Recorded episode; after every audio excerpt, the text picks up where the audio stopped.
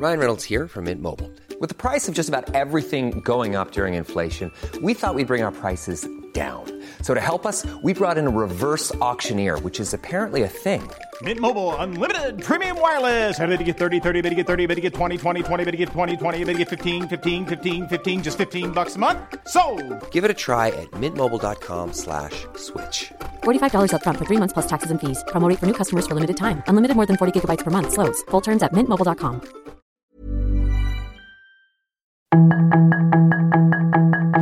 Tarde a tarde, lo que necesitas saber de forma ligera con un tono accesible. Solórzano, el referente informativo.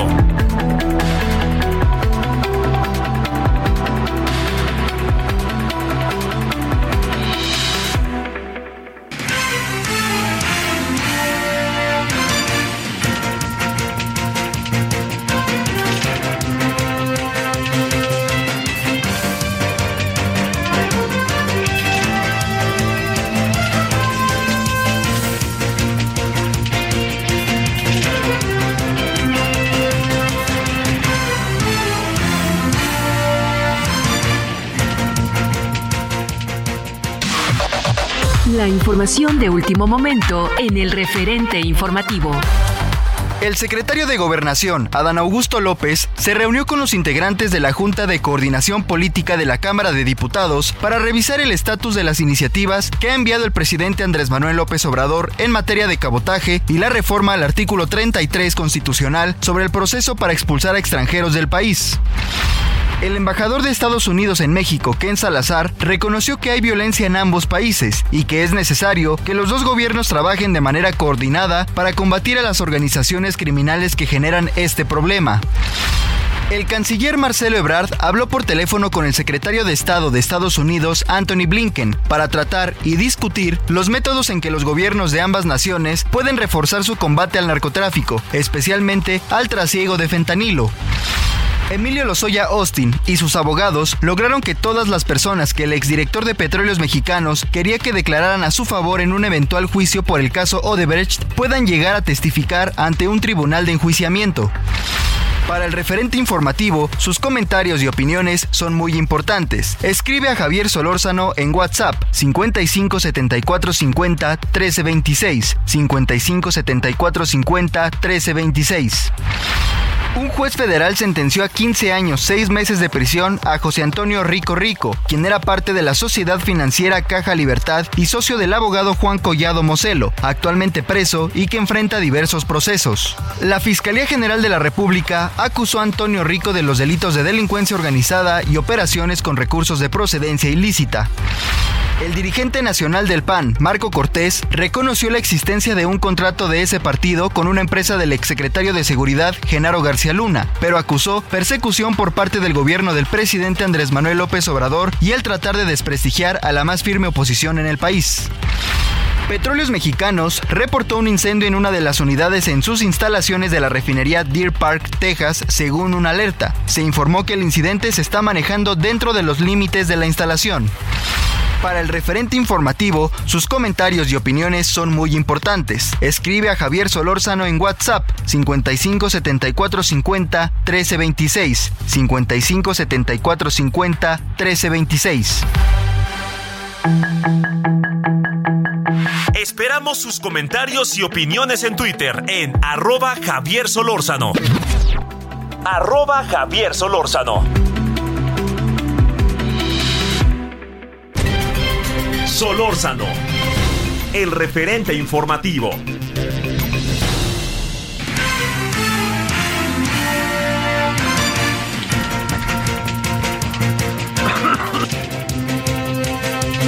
Aquí andamos, aquí andamos como todos los días. Gracias que nos acompaña. Tarde de día, martes lluviosa. Tarde de día, martes, en donde no, no llueve mucho, pero llueve. Ya sabe. Y en esto, pues ya hay que ponerse a las vivas porque, pues, entorpece mucho la vida de la ciudad, naturalmente, ¿no? Eh, no es una lluvia de aquellas este, brutales, pero sí, sí, llueve, que llueve, que llueve. Bueno, ¿cómo he estado? En nombre de todas y todos, gracias que nos acompaña en este 14 de marzo, ya viene la quincena, cuídala, hay cacos, y este, y sobre todo, pues que tenga usted un- una buena tarde de día martes. Le recuerdo que pues vamos a tener los próximos días un cuanto tanto pues relajados, ¿no? Porque el día el día miércoles, el día viernes hay cuestiones escolares en donde se suspenden las clases para que los maestros y toda la gente que trabaja esté dándole ahí a sus diferentes áreas por organizarse, ver cómo van, a hacer balances. Y el lunes es día feriado. Y el sábado hay una gran marcha convocada por el presidente, ya sabe que marcha que aparezca, el presidente mete la suya, la inventa, la produce o a ver qué hace, pero hace marcha aunque la calle es de todos, hay luego gente que piensa que la calle nomás es de algún tipo de organización sociopolítica o político-social o política. Bueno, eh, en nombre de todas y todos, le reitero, servidor Javier Solórzano le decía buena tarde y fíjese que eh, hay ahí varios, varios asuntos que hoy eh, tuvimos oportunidad de discutir en Radio Congreso sobre el tema de Tesla. Fíjese, yo, yo no le había dado tantas vueltas al tema y hoy tuvimos este, senadores destacados que han estado trabajando en el asunto, etcétera. Entonces, eh, le diría, es, es un asunto de, pues sí, de mediano, de mediano y largo plazo, ¿no? ¿Por qué? Porque la industria automotriz no va a cambiar de la noche a la mañana, ¿no? Eh, nosotros tenemos una industria automotriz eh, bollante en el país, somos un productor importante a nivel mundial de automóviles, pero también somos un productor importante de automóviles en función de una tecnología que poco a poco está quedando atrás por el nuevo tipo de automóviles que surgen, ¿no?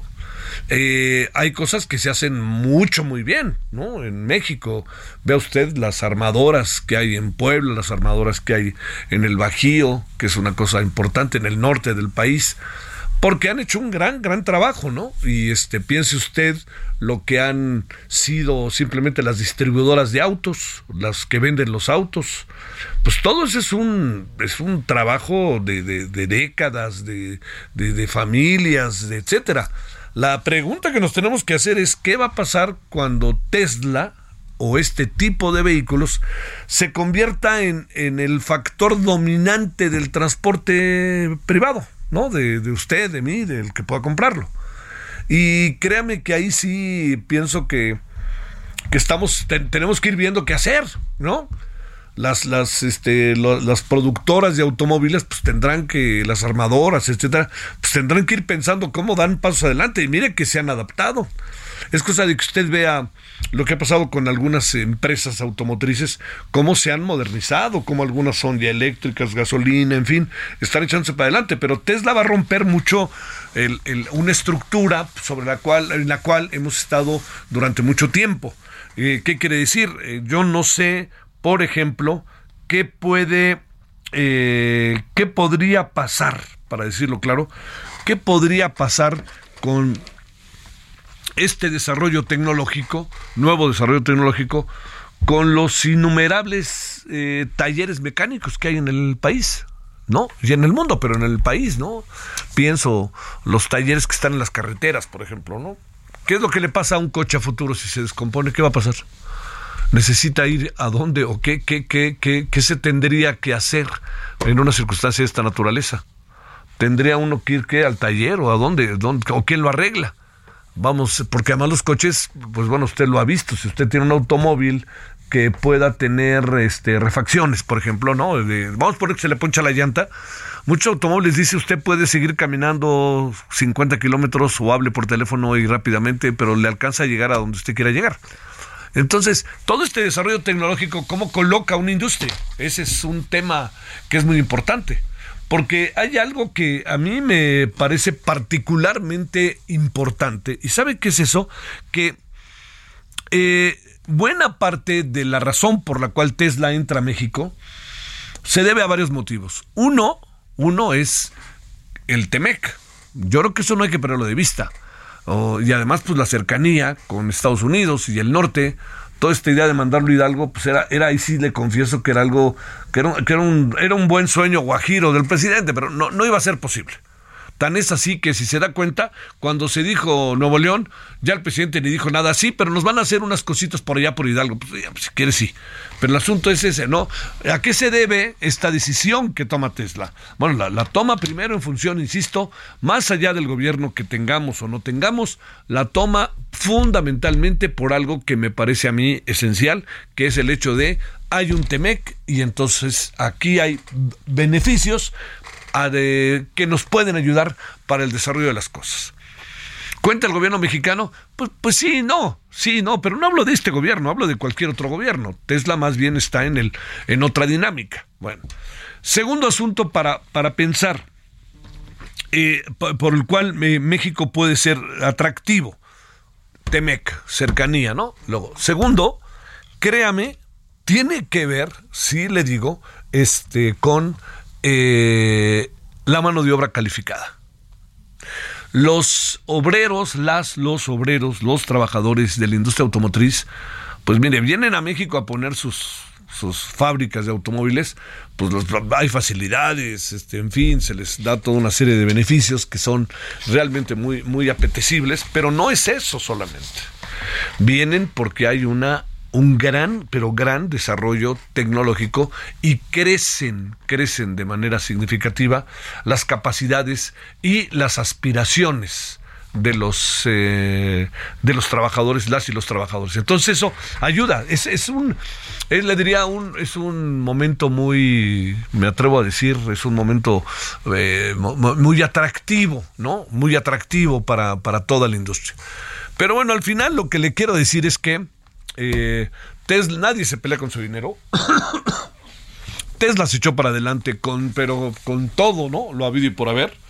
Y Tesla dijo, ahí les voy a México por las razones que yo le estoy planteando de lo que dijo. Eso es lo que hoy pudimos hablar en el Senado y no de un tono peyorativo ni de un tono en contra. No, no, nada, pues sino simplemente el mercado. Pero también, por favor, tomar en cuenta qué va a pasar con nuestra industria automotriz cuando empiece a dominar la industria tipo Tesla. O sea, ¿cuántos, fíjese, hoy, hoy decía alguien algo que me llamó la atención. El automóvil, que si usted tiene automóvil, ¿cuántos, cuántos eh, instrumentos, cuántos elementos tiene su automóvil? Yo creo que si los, los cuenta, bueno, han de ser miles y miles, ¿no? Desde el aparatito para la llanta, el aparatito para no sé qué, que el freno, el que medición de no sé qué, el este, el, volante, y que si este, en la llanta, y dentro de la llanta no sé qué, todo eso, ¿cuántos aparatos, elementos? miles. ¿Cuántos tiene un automóvil Tesla? Y quizás tiene la mitad, ¿eh?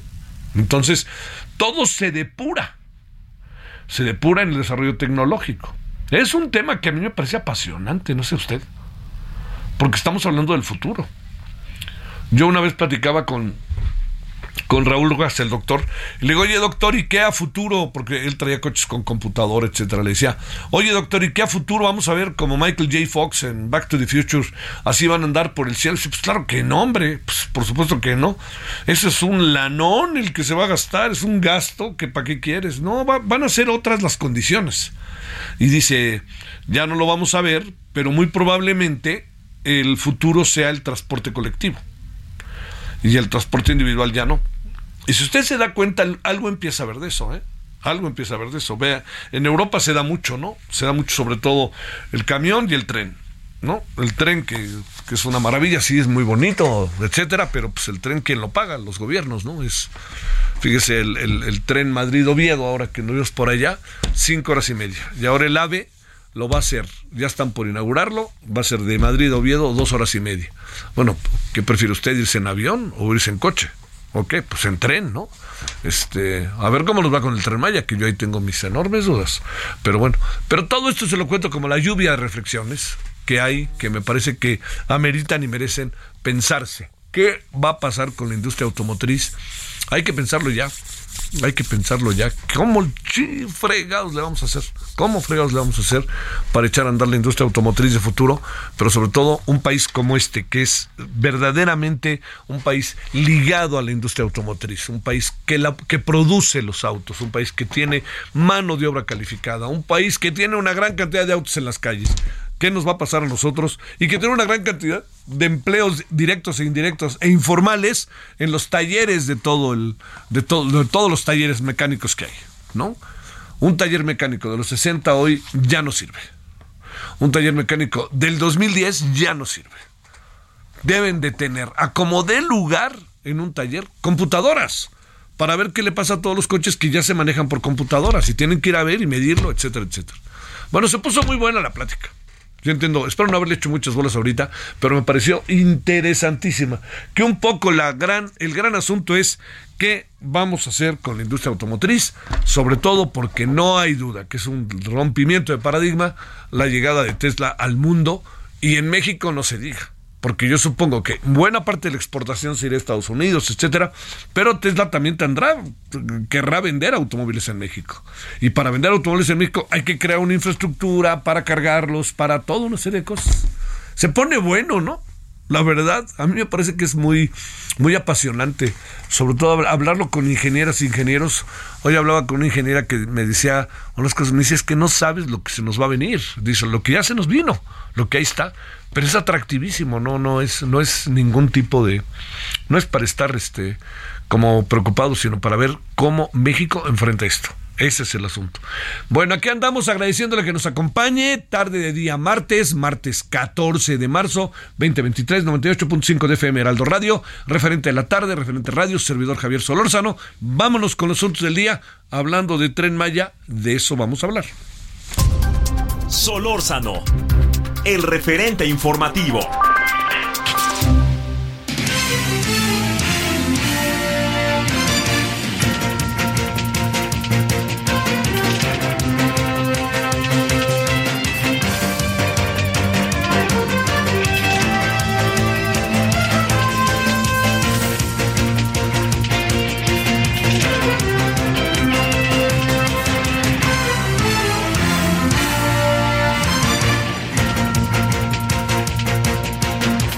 Agradeciéndole que nos acompañe. Eh, fíjese que eh, hay, hay muchos asuntos que tienen que ver con el tren Maya que no acaban, eh, digo, entiendo yo muy bien que se están echados para adelante, etcétera, etcétera, pero algunos no acaban de amarrar del todo, porque no, por más que se eche para adelante la idea de que este, se está respetando el medio ambiente, voces por todos lados acaban por plantear exactamente eh, lo contrario y voces fuera del país. Y yo diría, si entramos en el terreno de como son fuera del país, están seguramente en contra, son nuestros adversarios, etcétera, no, no vamos a avanzar absolutamente nada.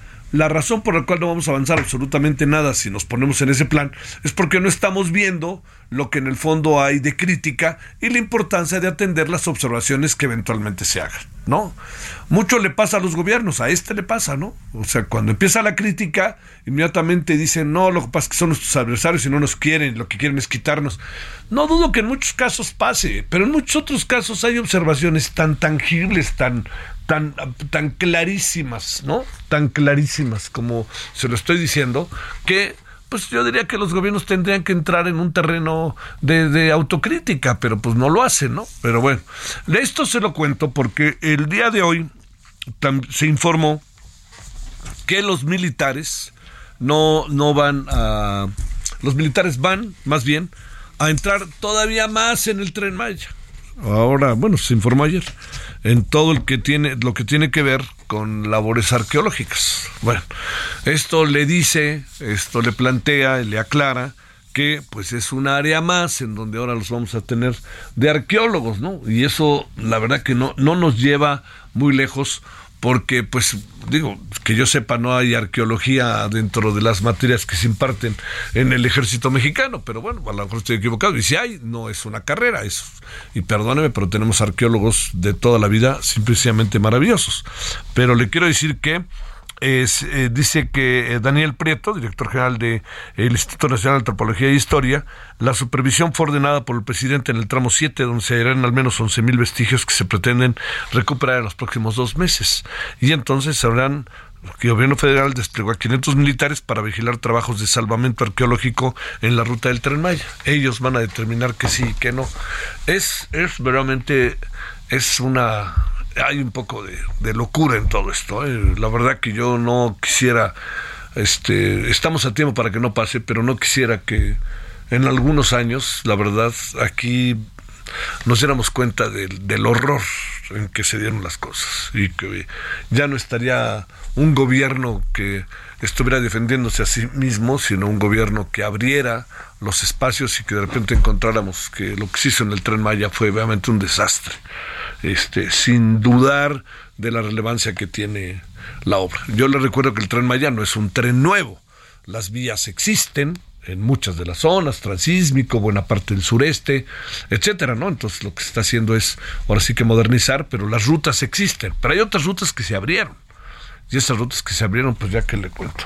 Bueno, a ver, punto y aparte, déjeme ver si ahorita podemos conversar con quien queríamos, que no podemos, y nos vamos con Noemí Gutiérrez. Cuéntanos, Noemí, ¿dónde anda el señor Corcholata, canciller? Hola, muy buenas tardes, Javier. Pues comentarte que ayer el canciller Marcelo Ebrard pues ya viene de regreso a México después de que estuvo ayer en Washington, Estados Unidos, en donde se reunió con el embajador Esteban Moctezuma Barragán y los 52 cónsules de México y ahí lanzaron esta campaña de defensa para México ante estos señalamientos que han tenido legisladores republicanos, pero después de este encuentro que tuvo con la diplomacia mexicana, pues el canciller Marcelo Ebrard conversó, conversó con el secretario de Estado de Estados Unidos, Anthony Blinken, sobre el combate al tráfico de fentanilo y el secuestro de los cuatro ciudadanos estadounidenses en Matamoros, Tamaulipas. Sin embargo, de acuerdo a lo que informó en su cuenta de Twitter, el canciller Marcelo Ebrard dijo que dialogaron sobre el encuentro que van a tener en, la, abril allí en Washington los gabinetes de seguridad de ambos países en el marco de la cooperación del entendimiento bicentenario y fue a través de una declaración del portavoz del Departamento de Estado de Estados Unidos, Nice Price, que detalló que en la reunión Blinken y Ebrard pues conversaron de diversos temas en materia de seguridad, sobre todo este combate a los precursores químicos que se utilizan para la producción de fentanilo. También se reafirmó el, el compromiso del gobierno de Joe Biden de apoyar al gobierno de México para proteger a las comunidades de estas redes delictivas, ya que la seguridad, dicen, sigue siendo la máxima prioridad y como te comentaba, pues también hablaron del secuestro de cuatro ciudadanos estadounidenses en Matamoros y por último eh, te comento que también hablaron de la reciente visita que tuvo la asesora de seguridad de la Casa Blanca, Elizabeth Shedwood Randall, para el tema de fentanilo y pues comentarte que esta conversación se dio después de que Marcelo Ebrard pues, presentó allá en Washington esta campaña de defensa para México que fue donde habló con el secretario de Estados Unidos pues Anthony Blinken. Bueno, oye, este eh, pues como sea el tema fentanilo es la constante, ¿no? Mi crea Noemí, pero pues hoy también ahí leía que Chicago Tribune en una editorial es rudísimo contra el presidente porque el presidente niega la producción de fentanilo en México, al igual que lo hizo el señor Marcelo Obrar, y hay evidencias claras de que sí, pues de hablar, las bandas delincuenciales se están dando cuenta de la importancia que tiene producirlo en México, ya sea a través del mismo fentanilo que lo, lo importan, pero también de las pastillas y de todo lo que se hace. Eso, ese es un asunto que el gobierno como que no, no quiere asumir, me da la impresión, Noemí. No, incluso también en las reuniones, en las presentaciones que se tienen de los informes quincenales en materia de seguridad, pues ahí tanto la Secretaría de la Defensa Nacional como de Marina han dado cuenta que se han desmantelado tanto laboratorios y que ha habido decomisos de fentanilo e incluso otros precursores para elaborar esta droga. También el secretario de Marina en un informe quincenal de materia de seguridad dijo que se estaba ampliando este catálogo de sustancias que están prohibidas para que ingresen a México precisamente porque forman parte de esta cadena de suministro, o sea, es información pública que se ha presentado en la mañanera de que en México sí se está produciendo fentanilo y lo que ha comentado también el presidente López Obrador, pues lo que busca es de que aquí no sea consumo y el presidente pues ha recalcado que es un país de tránsito para este opioide de todas las sustancias que vienen sobre todo de Asia. Gracias Noemí, buenas tardes. Muy buenas tardes. A ver, en breve, Misael Zavala, cuéntanos cómo estás. Javier, rápidamente te saludo. Pues efectivamente el Pleno del Senado avaló hoy obligar a las empresas a destinar en la contratación al menos el 5% de su plantilla laboral para adultos mayores. Los legisladores indicaron que la reforma que ahora pasa a la Cámara de Diputados se aplicará solo a aquellas empresas que tienen más de 20 empleados. La obligación ahora para los patrones, Javier, es para no negarse a contratar adultos mayores en su fuerza laboral, la cual no podrá ser menor al 5%. Javier, Hasta aquí la información. Sale, muchas gracias, Misael. Buenas tardes. Bueno, vamos a, vamos a hacer una pausa, la pausa de la media. Este, a ver, le cuento un fin de semana brutal, el que tuvimos, este, de nuevo una gran cantidad de personas asesinadas, personas violentadas, y vamos a hablar también del famoso tema del cabotaje, porque ya Aeroméxico, Volaris, varias dijeron no, así no, y dicen que quieren discutirlo un poquito más ahora ahí en el legislativo, pero así no, y creo, si me permite, ahorita le daré buenas razones, hay razones para decir no, ¿eh? pausa. El referente informativo regresa luego de una pausa.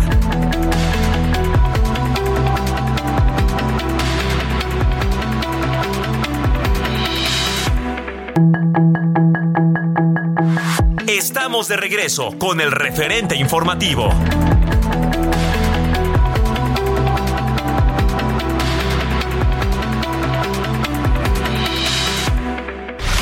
En el referente informativo le presentamos información relevante.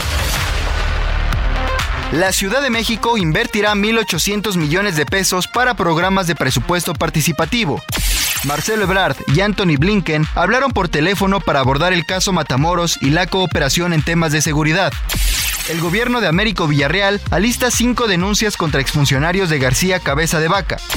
Para el referente informativo, sus comentarios y opiniones son muy importantes. Escribe a Javier Solórzano en WhatsApp 55 74 50 13 26.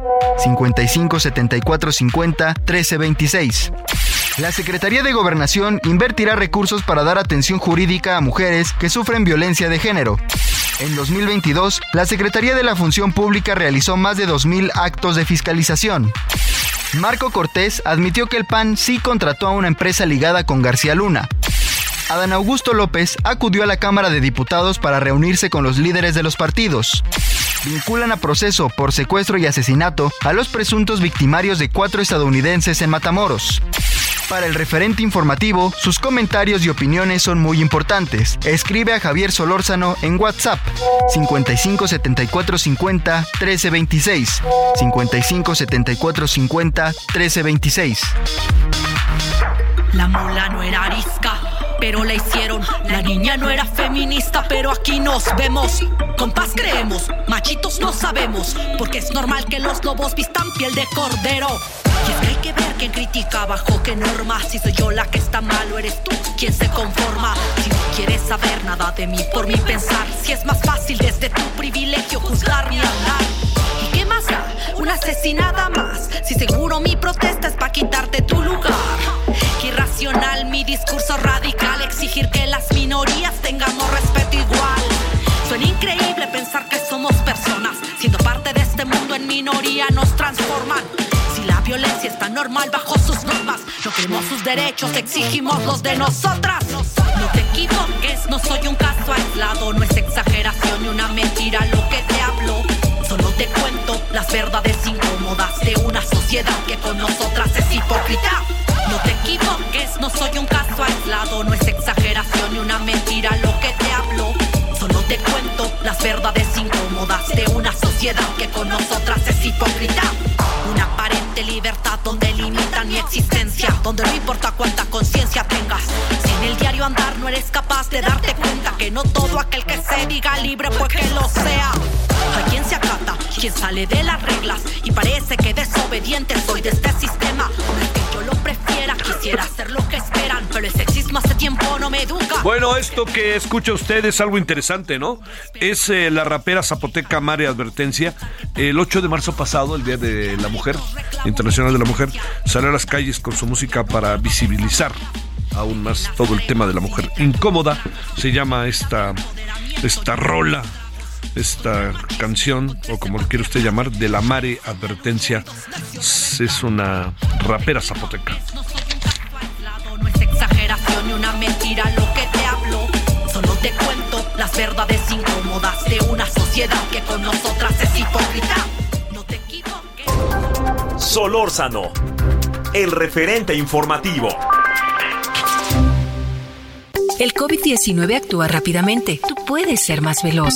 Si tienes algún síntoma, aunque sea leve, debes hacerte una prueba lo antes posible. Si el resultado es positivo y tienes algún factor de riesgo para desarrollar COVID grave, acude de inmediato a tu centro de salud más cercano y pregunta por las opciones disponibles. Recuerda, tú puedes ser más veloz que el COVID. Para más información visita coronavirus.gov.mx diagonal tratamiento guion medio COVID. Consulte a su médico. Un mensaje de carácter informativo y preventivo de Pfizer.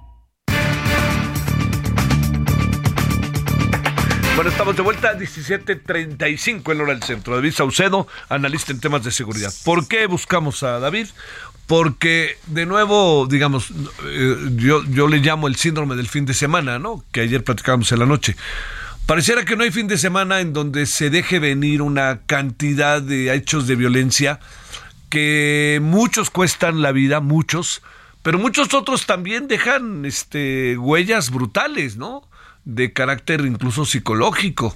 Le, bueno, ¿qué es lo que pasa? ¿Por qué, ¿Por qué se agudizan las cosas los fines de semana? Bueno, bueno, vamos a hablar. David, gracias que estás con nosotros. ¿Cómo estás? Muy buenas noches. ¿Qué tal, Javier? ¿Qué, tal, Javier? ¿Cómo estás? Quiero saludarte a ti, a la auditoría, a tus órdenes. ¿Qué pasa los fines de semana? ¿Por qué se da esto y ahora es, este, te lo digo, eh, sin maniqueísmos? Nos volvemos locos con la muerte de dos estadounidenses y dos más secuestrados, con tres mujeres que están desaparecidas tejanas en territorio mexicano, pero se nos mueren 200 y venga el siguiente fin de semana, ¿no? Sí, no tenemos claro los estudios que hay sobre criminogénesis con relación a cuáles son los patrones homicidas de los distintos grupos del crimen organizado. Nos refieren que hay horarios eh, en el día en donde se cometen de manera eh, más recurrente este tipo de eventos. Suele ser entre las 10 de la noche y las 2 de la mañana en casi todas las regiones del país y en efecto en la mayoría de los estados de la República suelen acumularse eh, un mayor número de homicidios los fines de semana. Esto tiene que ver evidentemente con patrones de conducta de las células homicidas del crimen organizado que eh, incrementan su actividad criminal eh, justamente en estos periodos, en estos horarios y en estos eh, días de la semana. Te diré que incluso, de acuerdo con las estadísticas que hemos podido recopilar con el tiempo, sabemos que hay incluso épocas del año en donde se incrementa la violencia, que suele ser el verano, y épocas del año en donde se reduce de manera estacional la, la violencia.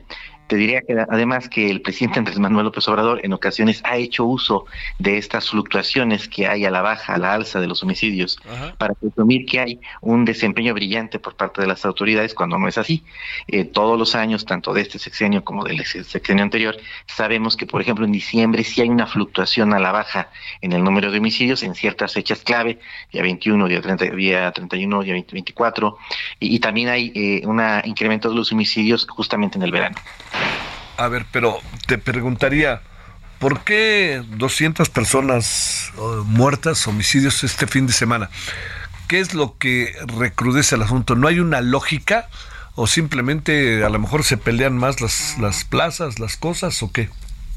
Bueno, en este caso tiene que, tiene que ver también con la intervención de las fuerzas de seguridad pública en ciertas regiones eh, del, del, país, cuando hay una concentración masiva de elementos, ya sea del ejército o de la Guardia Nacional, se da este fenómeno muy conocido de calentar plaza, es decir, grupos del crimen organizado realizan eventos de alto impacto en otras zonas para provocar eh, un desplazamiento de los efectivos eh, de seguridad pública estatales o federales y dejar descubiertas otras regiones.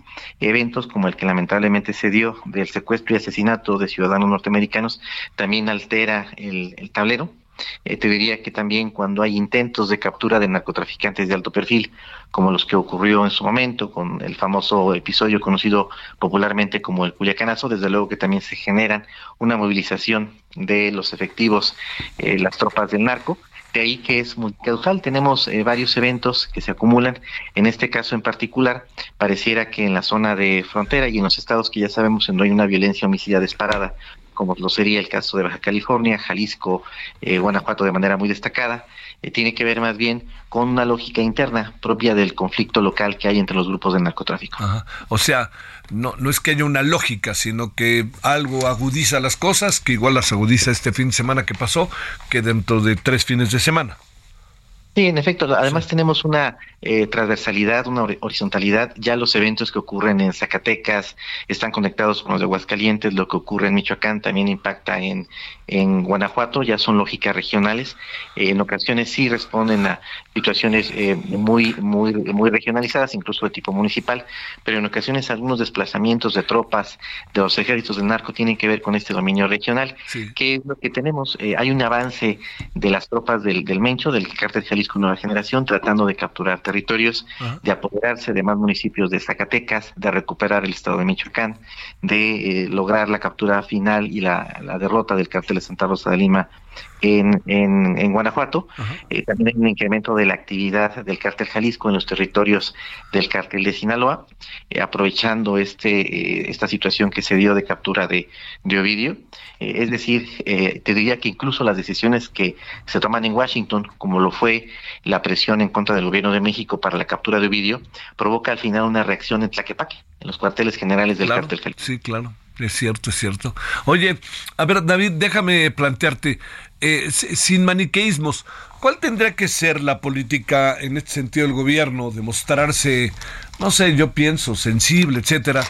Porque la verdad que perdió un poquito ahí, se le vino el mundo encima con el tema de los estadounidenses, pero nos pasan cosas a nosotros y parece que no pasa nada. A ver, ¿qué tendría que hacer el gobierno? Entiendo la lógica de lo de los estadounidenses, pero uno dice, ¿y pues qué no cuentan los de acá? ¿O cómo ver esto?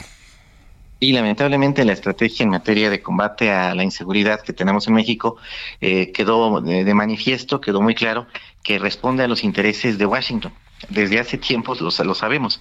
En México hay un consumo creciente de, de, drogas, pero todavía no alcanza a ser un programa de, de, salud pública como sí lo es en Estados Unidos. La estrategia de entregarle los puertos del Pacífico Sur a la Marina, pues fue por presión de Donald Trump para impedir la entrada de precursores químicos. La militarización eh, de facto de las secretarías de seguridad pública estatales, en donde quiera que gana Morena, el secretario de Seguridad Pública es un militar, esto por eh, petición de los norteamericanos va en este mismo sentido. La Policía Federal eh, en su momento pues tenía eh, una penetración fuerte del narco y se tomó la determinación de, eliminarla. Y normalmente fueron militares los que están ocupando estas, estas posiciones. casi todo lo que tenemos en materia de seguridad, el número de efectivos de la Guardia Nacional protegiendo la frontera norte y sur es para evitar las caravanas de centroamericanos que quieren pasar a los Estados Unidos. La estrategia de, que tiene México en materia de seguridad más bien es una serie de reacciones a las presiones de los norteamericanos. De ahí que cuando desaparezcan dos o tres norteamericanos en Matamoros o en San Miguel de Allende o en Mérida o en donde quiera que ocurra, habrá una movilización porque los intereses del gobierno federal en materia de seguridad están alineados con lo que pide Washington. Y es una clara confirmación lo que ocurrió con el secuestro de norteamericanos en, Matamoros, nos confirma esto que te comento.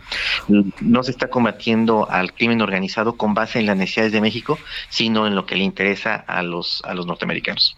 Oye, este, eh, digamos, eh, podríamos decir que, que no, no ha logrado atemperarse la violencia en el país, ¿verdad? O, o, hay signos de que sí y a lo mejor visto de una manera global adquiere esto otra dimensión. Hay algunas regiones del país en donde hay una eh, un interés especial del gobierno federal para enfrentar el fenómeno delictivo.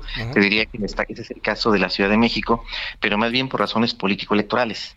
Se presume por parte de los analistas, de los estudiosos de eh, estrategas electorales de Morena, que en parte la mitad de las delegaciones de la Ciudad de México se perdieron en el, en el pasado proceso electoral debido a un incremento de la violencia en esas zonas. Yo no estoy seguro que esa sea una de las razones, pero esa fue una consecuencia, que haya un incremento del número de elementos de la Guardia Nacional en, el, en la Ciudad de México, a pesar de que no está justificado en función del número de homicidios. Eh, ¿Hay algún interés específico del gobierno federal para eh, entrar en estados en donde eh, hay un gobernador y hay una transición política a favor de Morena. Habría ocurrido en el caso de, de, Nayarit, de Michoacán y de Zacatecas, aunque tampoco veo que ha tenido un impacto. Eh, lo que sí alcanzo a ver es que hay una reacción del gobierno federal para eh, poder mejorar eh, sus tendencias de voto, para poder responder a las tendencias, a las presiones de los norteamericanos, para poder enfrentar los escándalos mediáticos que se presentan de manera regular en distintas regiones del país y es eh, una manera reactiva que tiene el gobierno federal de enfrentar el, conflicto, que más bien no lo resuelve, pero trata de administrarlo. Sí, sí, sí. Oye, para cerrar, eh, quien sustituya al presidente López Obrador, eh, todo indica que será Morena a través de la corcholata o un o el corcholata. Eh, esto, esto no puede empezar, esto, esto no puede seguir, ¿no? Tendrá que cambiar o, o, qué supones que se tendrá que hacer, porque romper con lo que hace López Obrador puede ser interpretado de innumerables maneras por el propio López Obrador, deslealtad y todas estas cosas, ¿no? Sí, desde luego, en parte, eh, bueno, pues para decirlo con nombre y apellido, el presidente Andrés Manuel tiene dos opciones, escoger a, su hija Claudia o a su hermano Marcelo como sucesores. Eh, me parece que el presidente se va a inclinar eh, por, eh, por Claudia Sheinbaum y en todo caso sería un sexenio de continuidad en materia de políticas, en materia de seguridad. Creo que el plan, eh, si lo entiendo bien, del presidente tiene dos fases. La fase uno fue el desmantelamiento de la Policía Federal, ah. crear una Guardia Nacional, incorporar al ejército a las tareas de seguridad, crear cuarteles, generar programas para inhibir el reclutamiento de jóvenes en, en, el, en a los ejércitos del narco creo que la fase 2 ya implicaría un enfrentamiento y un combate a los grupos del crimen organizado. Eso implica necesariamente fortalecer el sistema eh, judicial, eh, depurar al sistema penitenciario y lanzarse una guerra abierta en contra de los cárteles de macrocriminalidad, el cártel Jalisco y el cártel de Sinaloa. Creo que eso ya no le tocó a Andrés Manuel, le va a tocar a su sucesor y veremos si esta es la lógica que tiene el presidente. Lo que hizo el presidente en este tiempo, en este sexenio, sería ganar tiempo, prepararse para esa futura guerra, pero no le tocaría a él. Sí, claro, es que yo dije que no, que no había guerra, ¿no? Si alguien se metió otra vez en la guerra, que conste que no fui yo. Así es. Eh, es algo que me parece que está planeando el presidente desde hace tiempo. Eh, su estrategia de abrazos y no balazos era justamente esa, la de conseguir una tregua con los narcotraficantes. Él tenía otros objetivos político-electorales en materia de desarrollo social, de asentar a las élites económicas, a asentar a Morena en, en, todo el país, pero no podía librar en paralelo una guerra contra el narco. Creo que esa sí ya es una tarea que le está heredando a su sucesor o sucesora. Te mando un gran saludo, David Saucedo. Gracias, buenas tardes. 17:46 en hora del centro. Solórzano, el referente informativo. Gómez es analista en aeropuertos de aviación. Fernando, ¿cómo has estado? Gracias, buenas tardes. Buenas tardes, Javier, encantado de saludarte de nuevo. Oye, pues este, ya Aeroméxico, Volaris y varios dijeron cabotaje no. ¿Qué va a pasar o qué? Porque ahora también ya quiere el secretario de Gobernación, Milusos, este, echarse a andar ahí en el Congreso para que se discuta todavía más el asunto. Oh, sí, de hecho, tienen mayoría en el Congreso, seguramente va a pasar. Lo raro es que salgan a estas alturas las aerolíneas, las cámaras, los colegios, los sindicatos, apenas a tratar de abordar un tema que debió de haberse discutido eh, previamente. No obstante, que eh, hay otras iniciativas de ley, esta es una de las importantes también. Ojalá el Congreso, o más bien el jefe del Ejecutivo, que fue el que inició con estas reformas, en, en cuanto a proponer vuelos de cabotaje, se den cuenta finalmente de que no es conveniente. Coincido con ellos. Hace mucho platicamos, Javier, eh, y, y, respecto a esto, pues es, es contraproducente. Sí se podrían abaratar los precios de los boletos momentáneamente, desaparecerían las rutas por parte de las aerolíneas, no aguantarían las mexicanas las condiciones de competencia que tienen las extranjeras, principalmente las estadounidenses, porque recordemos, tenemos 335 aviones en toda la flota mexicana contra 500 o 1000 o 2000 que tiene cualquiera de aquellas de Estados Unidos. Operativamente no podemos competir, no hay flota aérea con qué cubrir las nuevas rutas que pudieran implementarse. Ojalá se abrieran nuevas rutas para comunicar mejor al país pero seguramente se van a ir sobre las 10 más convenientes, ya sabes, Tijuana, Cancún, eh, Monterrey, Guadalajara, eh, Vallarta, etcétera. Lo que hace falta es mejorar las condiciones de comunicación del país, generar mejores competencias, precios más baratos, pero no a este costo, porque finalmente las aerolíneas extranjeras, pues muchas de ellas tienen apoyos y subsidios de sus gobiernos. tienen crédito, acceso a créditos mucho más convenientes que las mexicanas, que las empresas mexicanas y tienen apoyos también de sus respectivos gobiernos. Entonces, creo que iniciaremos una etapa pues arriba, aparentemente con un buen propósito de bajar precios, de generar competencia, pero se comerían las extranjeras a las mexicanas, así en pocas palabras. ¿Tú eres de la idea, Fernando, que esto del cabotaje no? El cabotaje no, de hecho existe en diferentes tipos de niveles, unos son para carga, otras son este, para pasajeros, otras son para vuelos internacionales, viniendo de allá, para acá, etcétera. Sí existe, pero abrir los cielos implicaría además, falta otro tema, que los respectivos países que quisieran, por ejemplo, Estados Unidos o Francia, eh, hacer este tipo de operaciones en territorio mexicano, tendrían por reciprocidad que abrir también sus cielos para las aerolíneas mexicanas no creo que lo a querer hacer, porque ellos sí protegerían su industria, sus fuentes de empleo y sus condiciones este, de crecimiento turístico. No creo que lo hagan.